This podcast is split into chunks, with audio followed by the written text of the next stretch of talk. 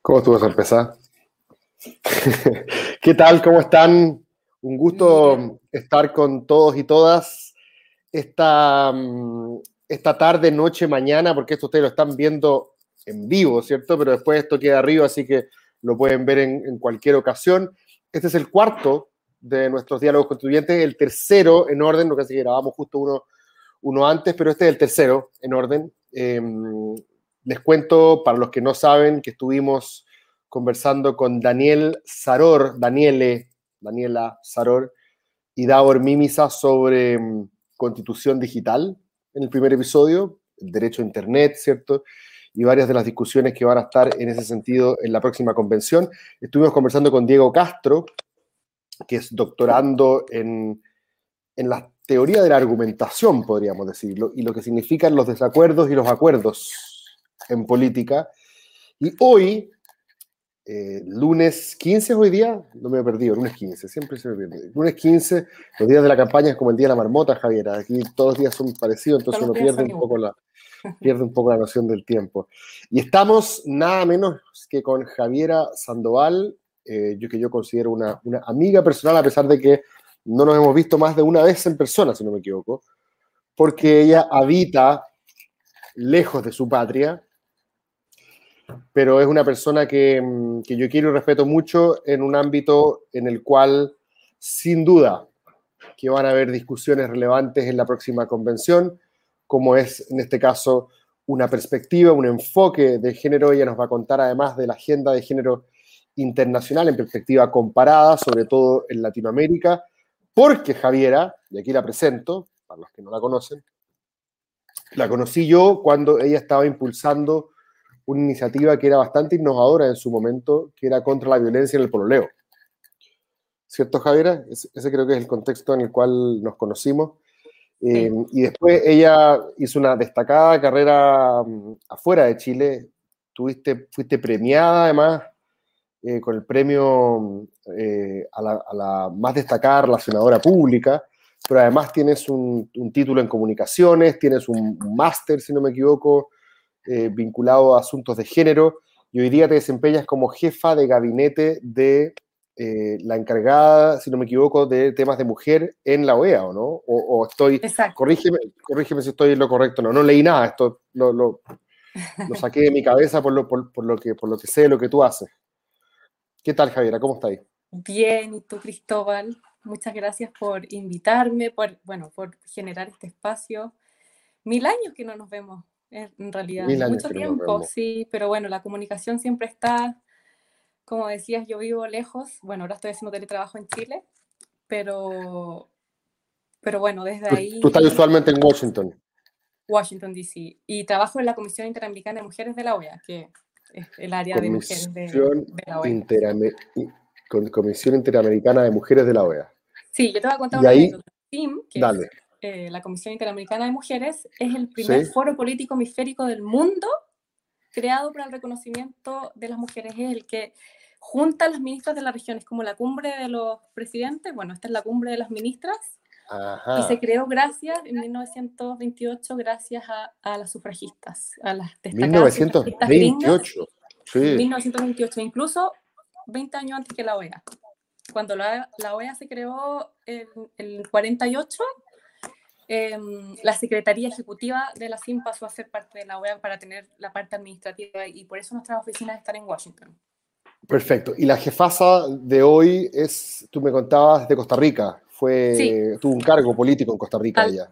Sí, Alejandra Mora Mora es la máxima autoridad género de la OEA, la que es mi jefa en este momento, y ella fue ministra de la Mujer en Costa Rica Ah, eh, y una destacada y, eh, carrera política en, en Costa Rica Claro, y, y y- ahora en el ámbito internacional.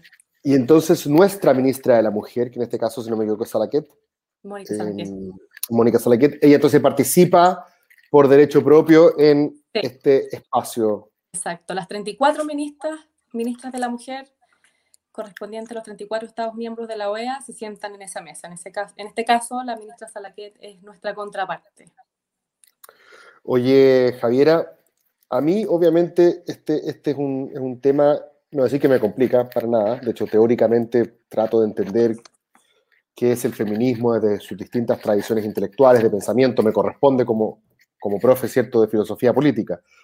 Em, pero en esta discusión particular, que tiene que ver con la perspectiva de género, específicamente en la Constitución, como que no he querido, no he querido meterme mucho, no porque no tengo una opinión al respecto, creo que tengo uno, que siempre aprendiendo, pero me da la impresión de que, de que como, como, vamos a tener una cuestión paritaria, que es una cuestión inédita en el mundo, impresionante, o sea, el mensaje que vamos a entregar eh, globalmente va a ser resonante, eh, y hay tantas mujeres que tienen un discurso muy, muy, muy fuerte de, de, enfoque de género, como que uno se siente como de repente haciendo como apropiación cultural cuando, cuando llega y se eh, y, y, trata de, de, como de protagonizar un tema en el cual ya prácticamente la mitad de la convención en teoría va a estar hablando. Entonces como que yo me quería salir un poco. Eh, pero también me imagino que hay mucha gente que sigue nuestra candidatura, hombres y mujeres, a las mujeres obviamente no hay que explicarles nada de esto porque muchas veces ya tienen obviamente una comprensión bastante acabada del, del, fenómeno y de la problemática, eh, pero en nuestra campaña generalmente hay más hombres. Eso, es así, te lo contaba yo el otro día. Eh, y no estoy con la parada de que haya que educarlo y todo. creo, que, creo que estamos todavía en una, una, dinámica como de socialización de conceptos, ¿cierto? Entonces podríamos partir de lleno preguntándonos ¿Qué significa que una constitución o que una ley o que una política pública para ampliar ¿cierto? La, la, la, herramienta normativa, ¿qué significa que tenga perspectiva o enfoque de género? En, tu visión. Bueno, un montón de cosas, pero como para simplificarlo y hacerlo en palabras, en palabras simples, perdón, em, a ver, ¿qué es perspectiva de género? Perspectiva de género es, como dice la palabra, mirarlo como en perspectiva ponerte los lentes de género y decir, bueno, tener en consideración las necesidades y los impactos diferenciados que tiene una decisión en la vida de las mujeres y no solamente de las mujeres, sino que de los hombres, de, las disidencias sexuales, de los adultos mayores, etc. Entonces, ¿qué significa tener una, una constitución con perspectiva de género? Significa que la propia constitución reconozca, valore, identifique, em, critique estas, estas diferencias, reconozca la discriminación histórica que ha tenido las mujeres em, y en el fondo como que dé pie y diseñe una hoja de ruta para poder repararlas. Eh, desde el feminismo se ha criticado mucho a las constituciones en general por el tema de las generalidades, porque como tú bien dices en tu programa, en tu, en tu página web, la constitución no es un programa de gobierno, no es una, una, una, política pública, entonces se cae mucho en las generalidades y en el androcentrismo de enfocarse en el hombre y simplificar con el hombre, con, con el lenguaje enfocado al hombre y ya, se acaba. Eh, recién, si hablamos de la constitución de 1980, recién en 1999 se, se agregó el concepto de mujer se, eh, de la palabra hombre se reemplazó por persona, que fue una reforma constitucional, y se agregó igualdad entre hombres y mujeres. De acuerdo, está la universidad. Claro, y eso fue un tremendo avance, obviamente eh, conceptual, eh, simbólico, pero en la práctica no se ha traducido en, en, un avance significativo de la agenda de las mujeres.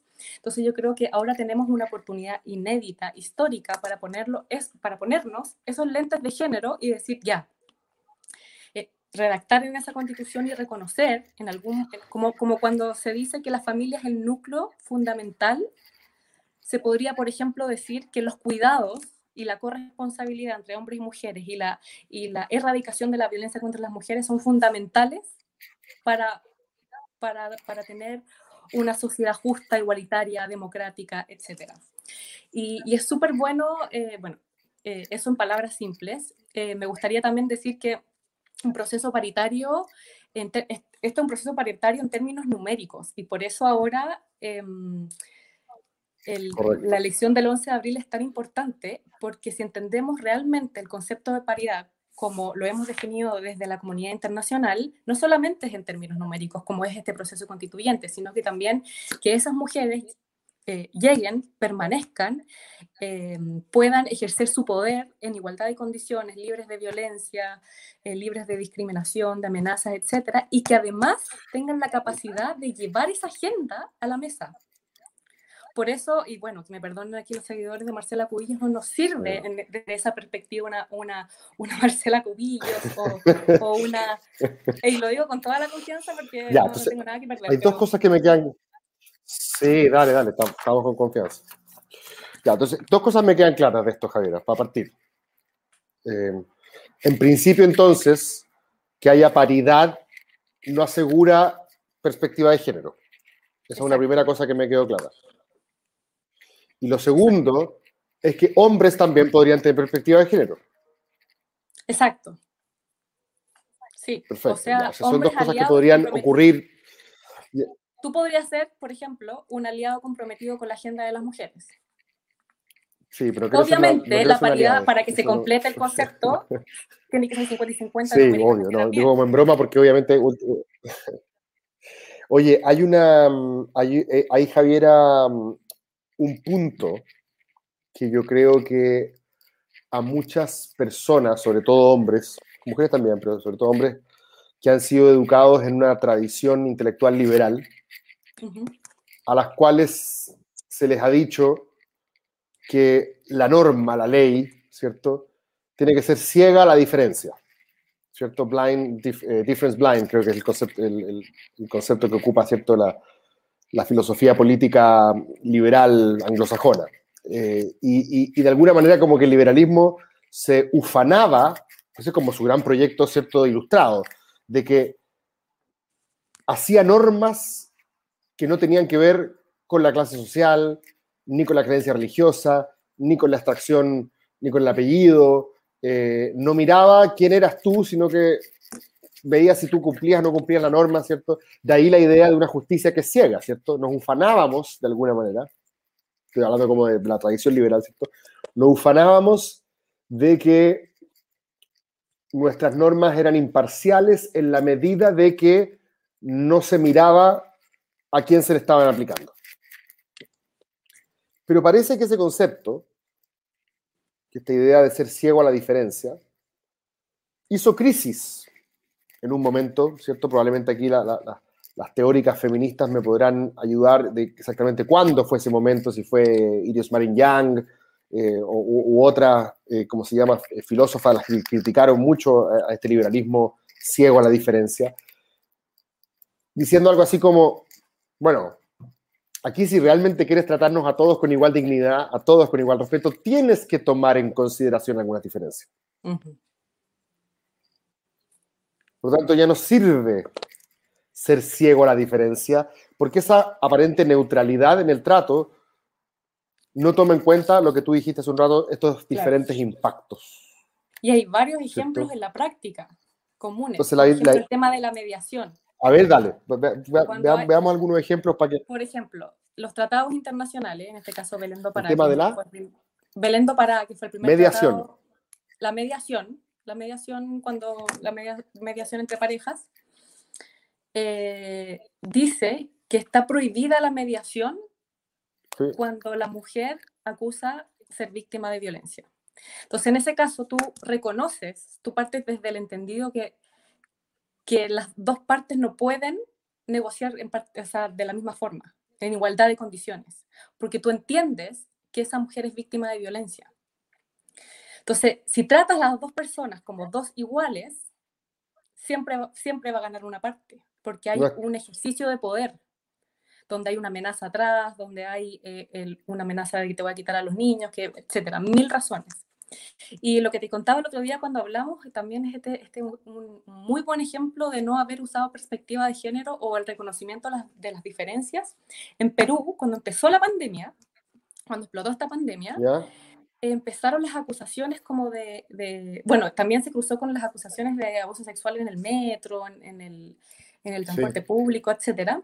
Y el gobierno local tomó la decisión de que los hombres salían a la calle lunes, miércoles y viernes y las mujeres martes, jueves y sábado.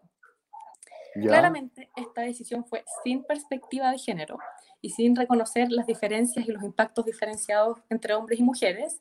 Y lo que pasó, tuvieron que echarse atrás con la norma porque eh, la consecuencia fue que los días que salían las mujeres a la calle eran los días que colapsaban los supermercados y las farmacias.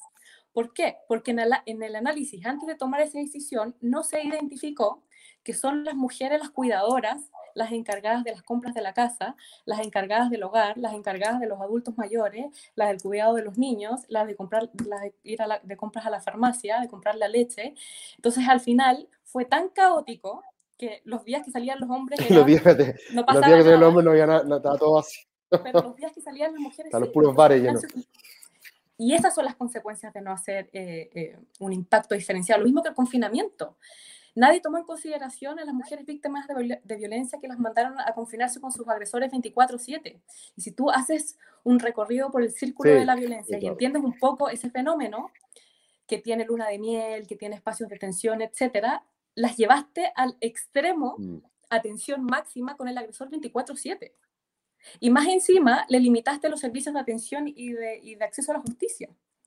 Entonces, es muy complejo que una constitución, en este caso, que tú espero que estés ahí representándonos, em, no reconozca estas necesidades diferenciadas y no lo tenga y no lo deje como, como, como en la carta fundamental de, de- Sí. de- de hoja de Tengo- ruta. Que nos Tengo otro, tengo otro ejemplo que me llegó de, porque también obviamente trabajo con un grupo, una, un grupo de mujeres que les, les pido que me, me asesoren en esto y, y hay una que me puso un ejemplo, no la puedo nombrar porque trabaja en el gobierno, así que no me dijo que por-.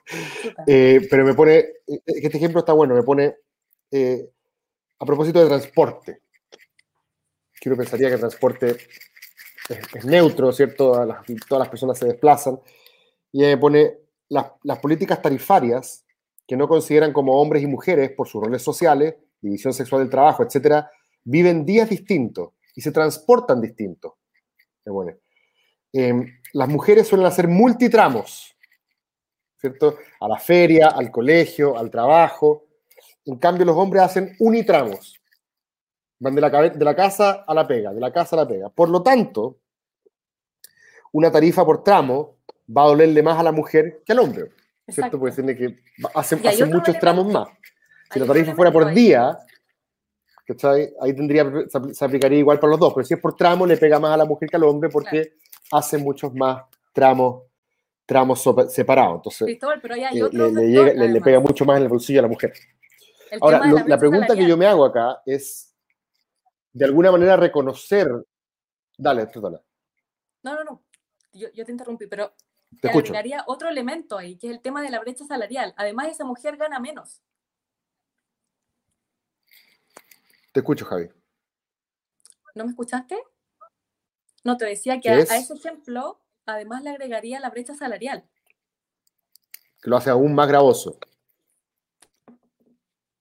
Que las mujeres ganan por lo menos el 30% menos por el mismo trabajo, además.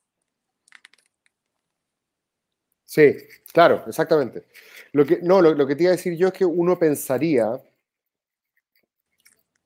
Te escuché, sí, lo de la brecha. Estamos desfasados, parece. Sí, correcto. Sí, lo que, lo que estaba pensando es que si es. Sí, efectivamente. Yo creo que me estás escuchando con un poco de delay, ¿o no? Oye, no, los dos nos estamos escuchando con un poco de delay. ¿Me escucháis bien eh, tú? Sí, yo te escucho perfecto. Ya, ahí me escuché. Em, está- sí, eh, estaba pensando que. Porque de alguna manera también nos revelamos frente a esos roles, ¿cierto? Nos revelamos frente a roles de género. Entonces, ¿qué pasa si en Perú tú hubieras dicho, no, lo que pasa es que, pensando en voz alta, y si digo una brutalidad, párame ipso facto. Pero estoy pensando que si es que, si es que en Perú tú hubieras dicho, no funciona esta división de días porque las mujeres son las que van más al supermercado. Quizás otra voz feminista te podría haber dicho, pero eso no tendría por qué ser así. ¿Por qué asumen que la mujer es la que tiene que ir al supermercado?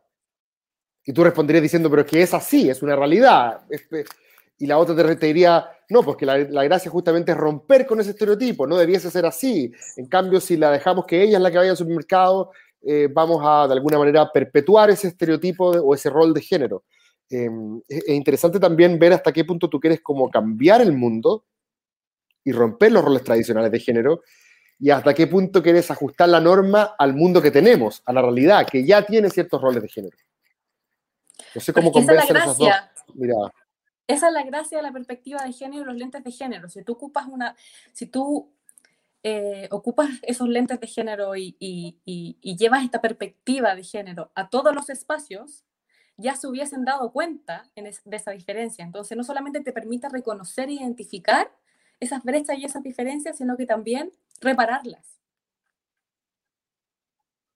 Entonces, esa es la gracia un poco de la perspectiva de género y esa es como, es, es una gran herramienta, metodología, es, es todo. Entonces, si lo ocupa, y no solamente lo Ok. podemos llevar al plano de la mujer, o sea, Entiendo. en el Ministerio de Vivienda, en todo, o sea, es, es transversal. Y de hecho, eh, Cristóbal, si me, lo, si me lo permites, uno de los grandes temas que estuvimos trabajando eh, desde la comunidad internacional, desde CEPAL, ONU Mujeres, eh, OEA, CIM, etcétera, fue el tema de la, de la agudización de la crisis de los cuidados. Antes de la pandemia, las mujeres ya tenían doble o triple jornada laboral y eh, se ha dicho siempre que las mujeres sostienen el mundo a través de su trabajo no pagado ni valorado eh, socialmente.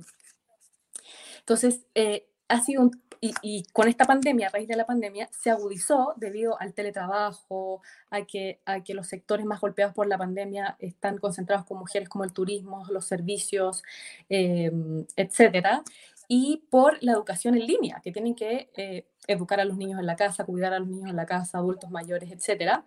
Y me llamó la atención en tus ejes estratégicos, ejes programáticos, hablas tú de las responsabilidades compartidas. Entonces, me encantaría saber cómo esta problemática, cómo esta agudización de la crisis de los cuidados se puede plasmar en una nueva constitución. Esta es una pregunta para ti que te tenía ahí guardada.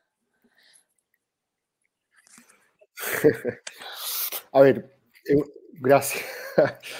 Yo creo que hay, como siempre, en esto dos dimensiones, un poco parecido a como contestaste la pregunta anterior. Hay, hay, hay cuestiones en las cuales la- las instituciones afectan la cultura, ¿cierto? Y hay otras en las cuales la cultura finalmente hace que cambiemos las instituciones. Son, a veces trabajan conjuntamente para producir transformaciones en la sociedad. Em, Yo creo que parte importante de la idea de corresponsabilidad tiene que ver con un cambio cultural. Y creo que que la Constitución diga que eh, las, las labores de crianza deben ser compartidas no va a cambiar necesariamente la realidad, pero o sea, yo tengo lim- limitadas expectativas respecto a lo que un texto constitucional pueda cambiar en la realidad de las personas, ¿cierto? Pero me refiero básicamente a dos premisas o principios, si lo querés así. Hay un principio que es el que podríamos llamar de cómo hombres y mujeres colaboran en la producción y en la reproducción del mundo. Voy a poner muy marxista en esto. Cuando me refiero a la producción, me refiero a lo que producimos para generar cosas en el mundo, ¿cierto? El trabajo, el mundo del trabajo, ¿cierto? Y en la reproducción me refiero básicamente a la reproducción de la especie. Me refiero básicamente a tener hijos y criarlos, ¿cierto? Y educarlos y, y pareciera que son dos labores... No, se me cayó la Javi. Acá estoy, te escucho, te escucho. Ah, ¿me escucháis? Perdón, sorry. Sí. No, te, te- quería poner estos dos como conceptos de la producción y la reproducción del mundo. La producción es básicamente el mundo laboral, para hacerla corta. Y la reproducción es el mundo que podríamos llamar las tareas de crianza, domésticas y de cuidado también. ¿Cierto? Si queréis pa- pa- para, para meterlo todo dentro de ese, de ese concepto. Nosotros festejamos, ¿cierto? El mundo progresista, liberal, ¿cierto? Celebra, igualitario, celebra que hombres y mujeres participen por igual en el mercado laboral. ¿cierto? Esto es una intuición histórica, platónica, ¿cierto? Platón decía, eh, qué estupidez que a las mujeres no las eduquemos igual que a los hombres. Nos estamos perdiendo la mitad del talento y la capacidad productiva. Mary Wollstonecraft, el gran problema que tenía era que a las mujeres no se las educaba, ¿cierto? Porque en materia de talento natural era igual que el de los hombres y por tanto era una pérdida también para la sociedad. Que a la mitad de la población la tuvierais fuera del mundo laboral. Pero pareciera que eso ya, de alguna manera, más allá de la brecha salarial y diferencias que hay obviamente en, en acceso y el desempleo femenino también hoy día con la pandemia, ha subido, pero en general podríamos decir que el siglo XX es el siglo que vio la incorporación de la mujer al mercado laboral. Y gran parte de lo que se trabaja hoy día eh, eh, en, en, en, agenda de género, tú lo sabes mejor que yo, tiene que ver con esa incorporación plena de la mujer al mercado laboral. Y una de las cosas que tú tocaste era justamente la igualdad de, de ingresos, ¿cierto? Por la misma pega. Hasta ahí podríamos decir que en principio estamos bien, en principio, más allá de la práctica. Pero después viene la reproducción del mundo. La reproducción del mundo es donde yo incluyo crianza, cuidados, labores. Y esa es una pega, esto lo, se lo decía Engels a Marx, Marx no era particularmente feminista, pero Engels decía, esta es una pega que no es remunerada, pero a veces es la, más pesada, eh, es, la que, es la que más responsabilidades conlleva. Y la gente suele decir que eso no es, no es trabajo, o sea, ah, no trabajáis. Entonces la pregunta es cómo hacer que esas labores de la reproducción del mundo común sean también, no solo remuneradas, porque remuneradas suena como muy el, ingreso proporcional a esa labor, sino que sean reconocidas como una tarea conjunta.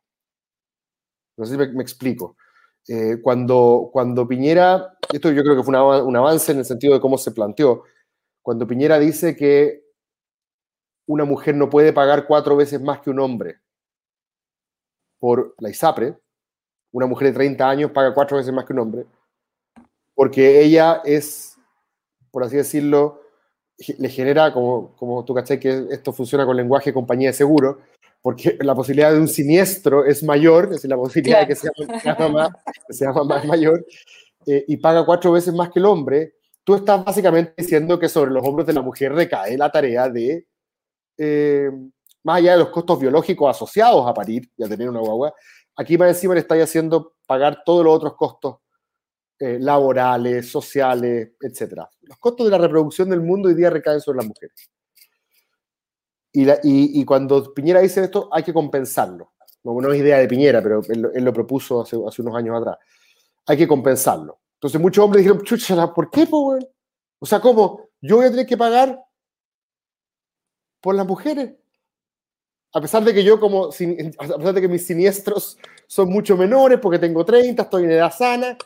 Y la respuesta que yo daría es sí, vas a tener que compensar porque la tarea de construcción del mundo colectivo en su área de reproductiva, como le llamo yo, ¿cachai? En este caso, es común.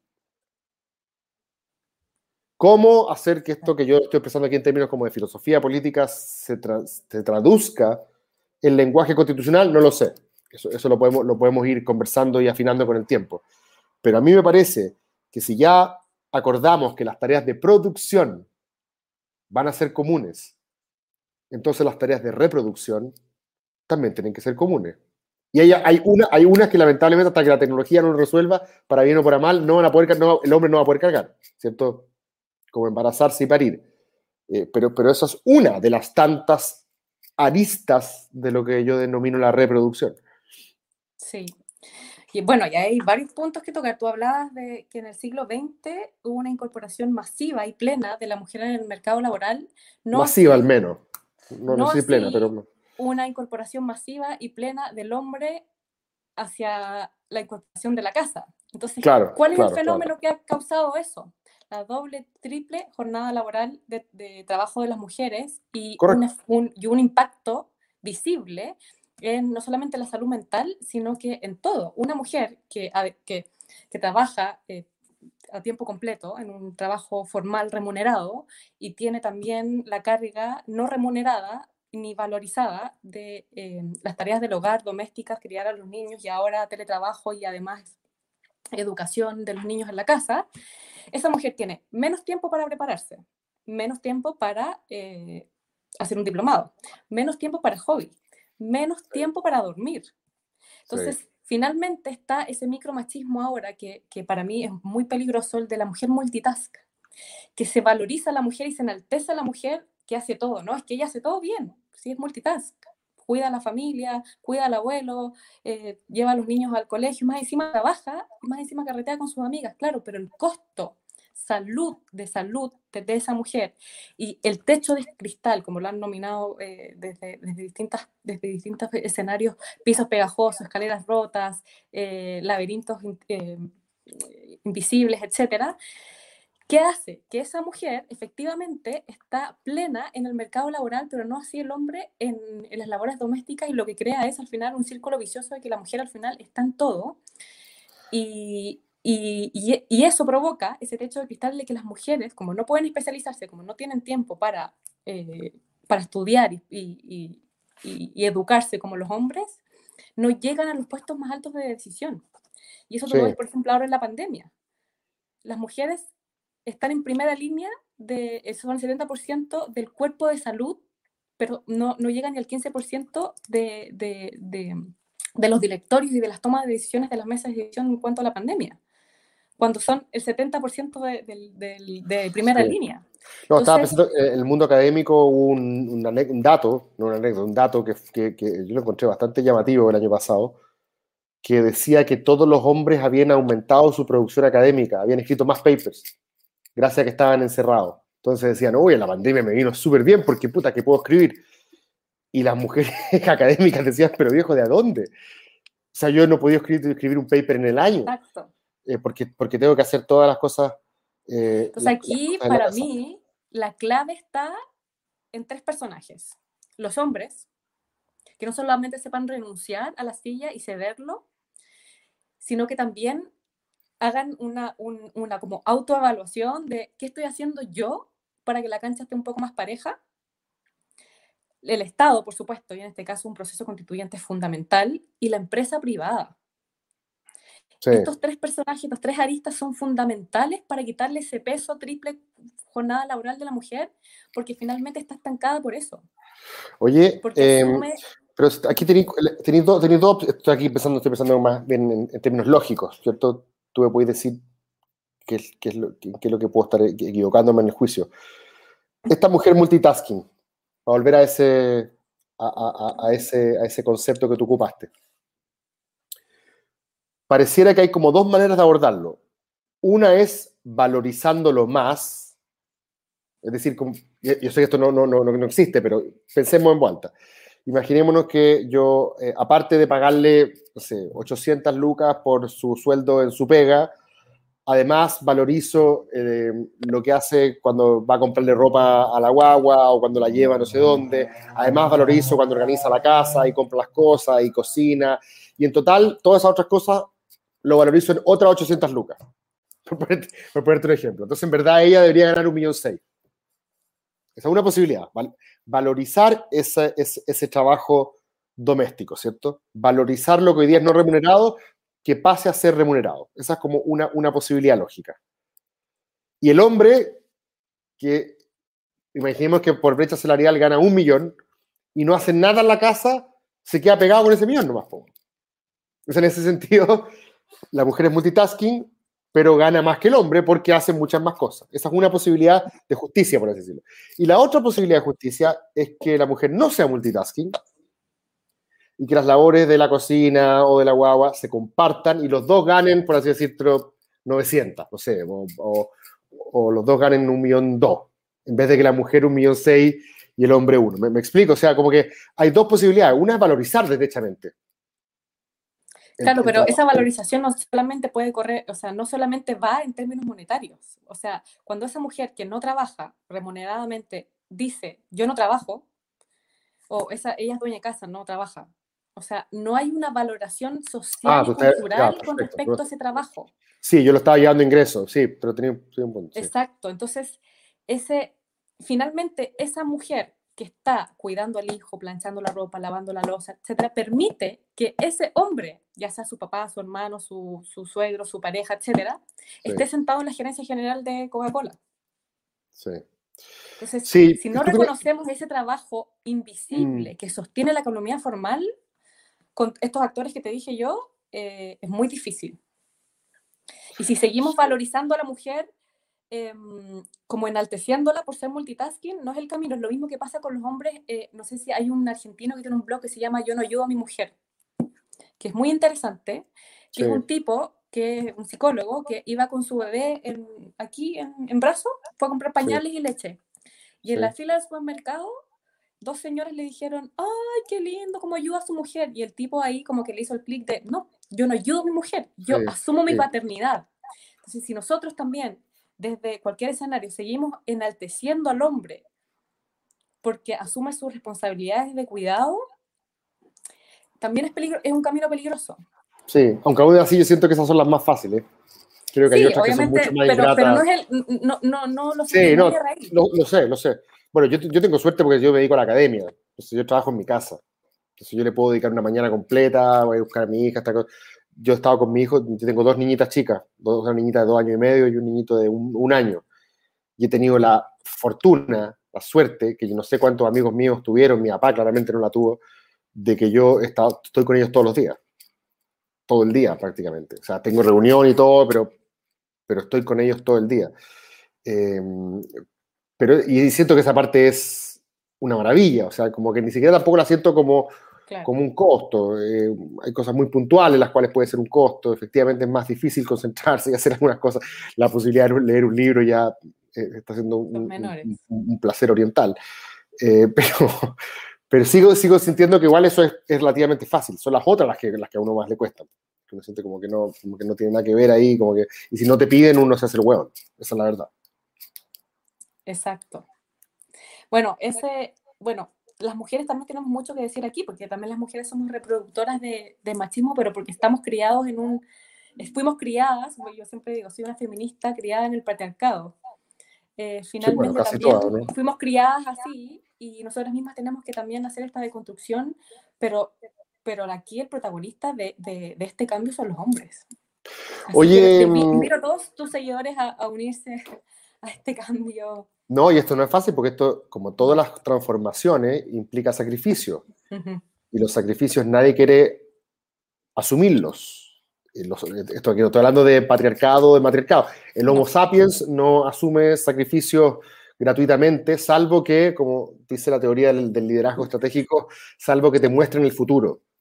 Es decir, que, que- las pérdidas que tú hagas de alguna manera tengan, hagan sentido en una especie como de ganancia futura, pero no la ganancia en el sentido de, ya, ¿y, cómo voy yo en la parada? No, no, en el sentido de que tú realmente vislumbres que un futuro más igualitario en verdad es mejor para todos. Si tú no tienes esa visión del futuro, te va a ser mucho más difícil hacer la pérdida. Estoy hablando aquí en cualquier sentido, en este o en otros sentidos más, ¿cachai? Cuando yo voy a una empresa y le explico a un señor que ha hecho 40 años lo mismo, que tiene que reconvertirse y ahora hacer otra cosa, él va a decir ni cagando. Claro. O sea, yo ya no voy a hacer eso. ¿cachai? Y por eso también para generaciones mayores es mucho más difícil asumir una serie de cambios de conducta o de mentalidad. Para que, o sea, ya el lenguaje inclusivo para las generaciones mayores es un chiste. Ridículo. Claro, se considera como, ay, me voy a hacer hablar así. eh, como que hay una, hay, una, hay una dificultad cuando tú has visto el mundo, aquí pienso, pienso con más de Simón de Beauvoir, cuando tú has visto el mundo en neutro y piensas que el neutro es masculino, no entiendes realmente dónde está el problema, ¿cierto? Y yo también vi siempre el mundo, en, para mí el neutro era masculino. Eh, y, cuando te das cuenta que no, porque el neutro es, de, o son las dos, o ninguna de las dos, o un punto intermedio, o, hay que buscar una, idea distinta de lo que es en este caso.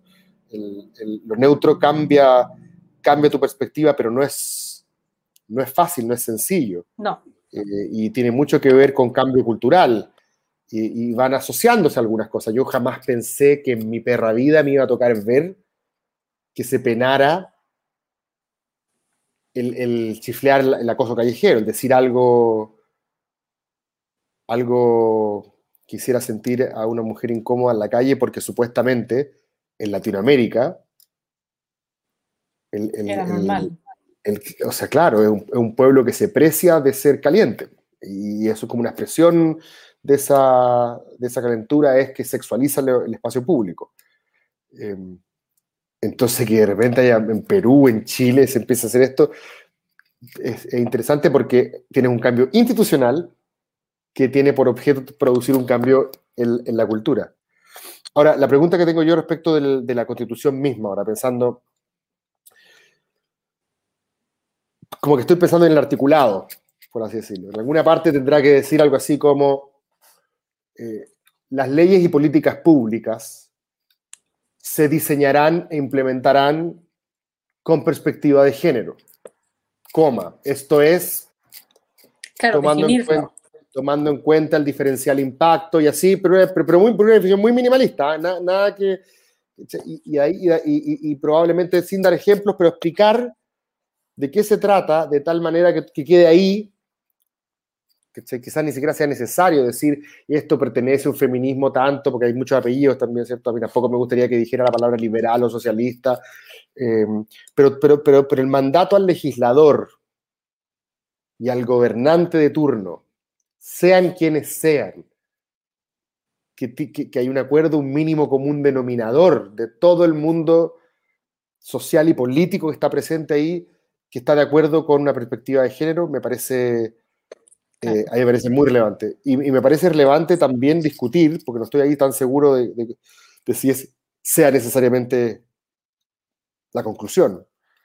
Se ha discutido mucho hoy día si todos los órganos, por ejemplo, tienen que tener paridad. ¿Esa ti es una discusión abierta, es discutible o también es casi como eh, un imperativo de lo que se entiende por, por la Corte Suprema, por ejemplo?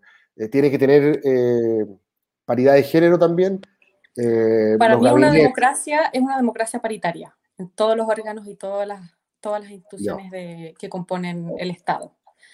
Obviamente tiene sus aristas y se puede modificar y se puede ir, pero, pero partiendo de la base que sea paritario, o sea, una democracia sin mujeres no es una democracia.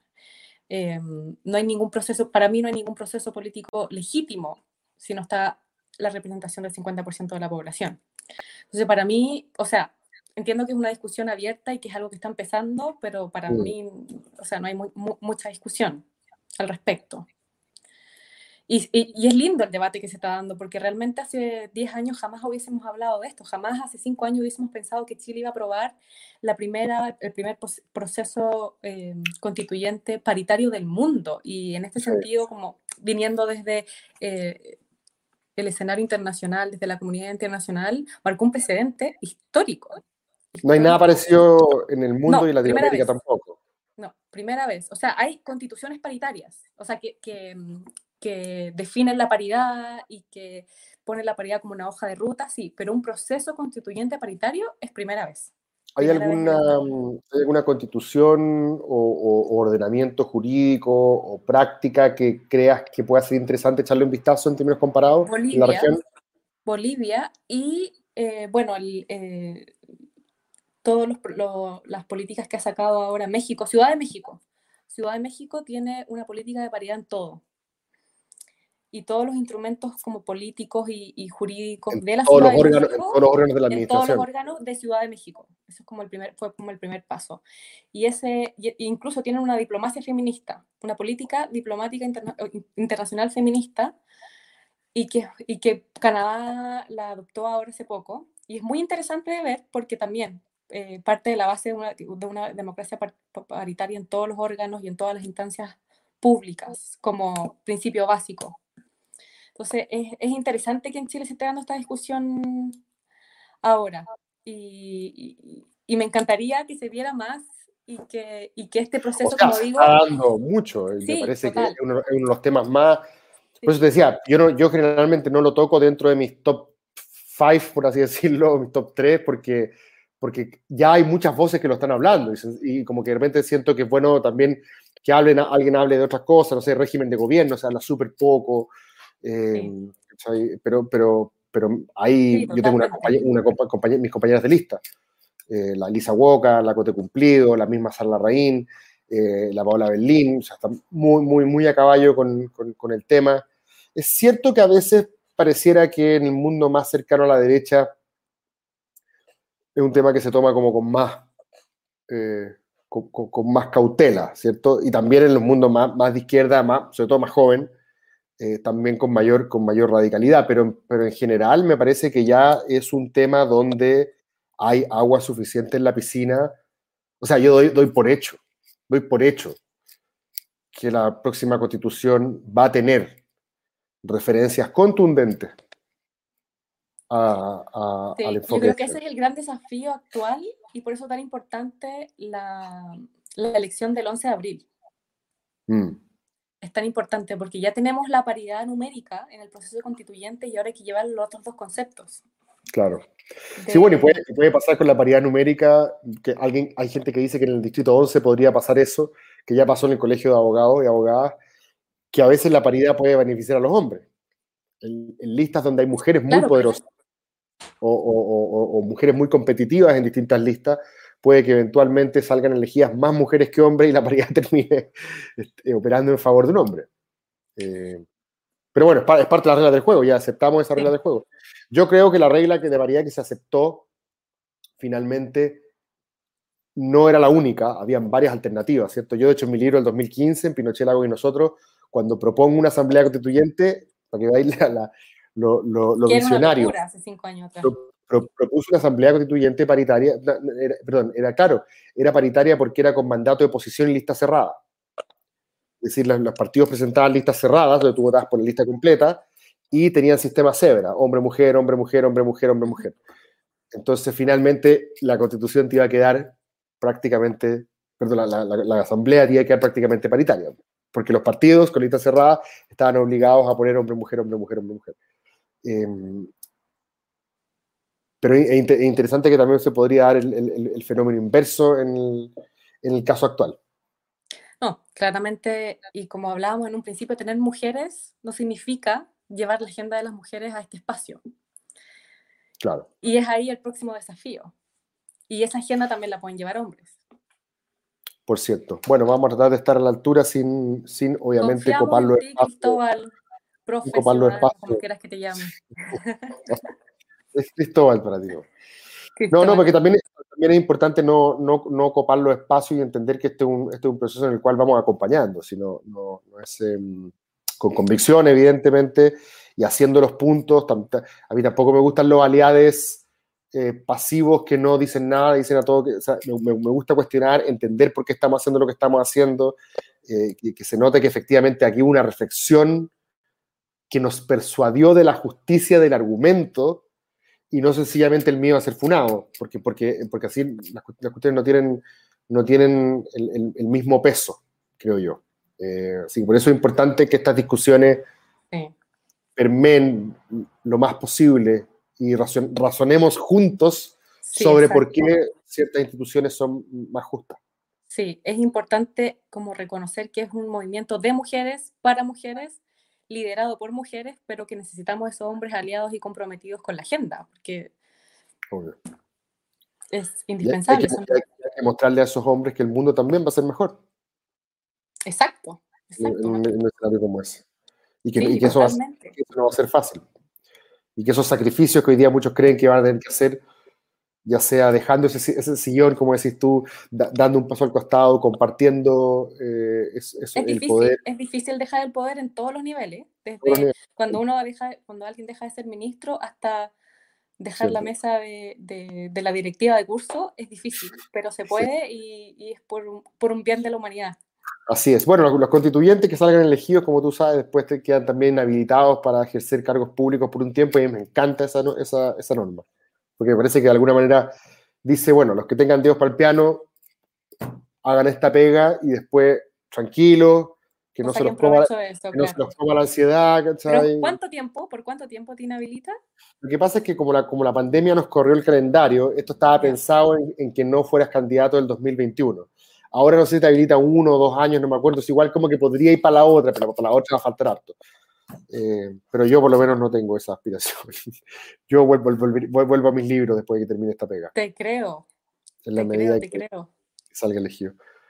Oye, Javi, te pasaste, No, buenísima conversación, ya estamos en 50 minutos, tuvimos ahí algunos percances eh, técnicos por culpa de mi internet, que es Malena canta el tango, pero, pero quedó clarísimo y está súper, súper, súper prístino y claro el concepto que yo creo es lo que queríamos hoy día.